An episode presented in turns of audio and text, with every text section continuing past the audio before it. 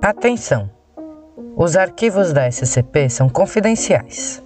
Acessos não autorizados serão analisados e os envolvidos serão alvos de medidas extremas.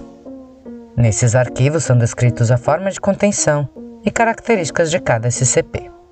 Essa gravação destina seu arquivo em áudio das informações pertinentes de acordo com a ordem de serviço B1329-0.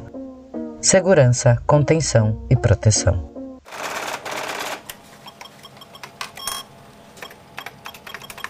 Transcrição do item número SCP-048, o número SCP amaldiçoado. Classe do objeto não aplicável. Procedimentos especiais de contenção. A designação SCP-048 deve ser excluída do catálogo SCP. Nenhum SCP futuro deve ser associado a esse número. Descrição. O SCP-048 há muito tem sido considerado o número SCP amaldiçoado por membros da SCP. Qualquer item que receba essa designação tende a ser destruído, desativado, roubado ou de alguma outra forma perdido pela Fundação, geralmente sem qualquer responsabilidade de qualquer agente. Adicionalmente, agentes designados ao SCP-048 em suas várias encarnações têm uma rotatividade 50% maior devido à morte, desmembramento ou ações disciplinares. Adendo 1. Isso é ridículo. Vou provar para vocês, seus malditos supersticiosos que estão sendo uns cagões.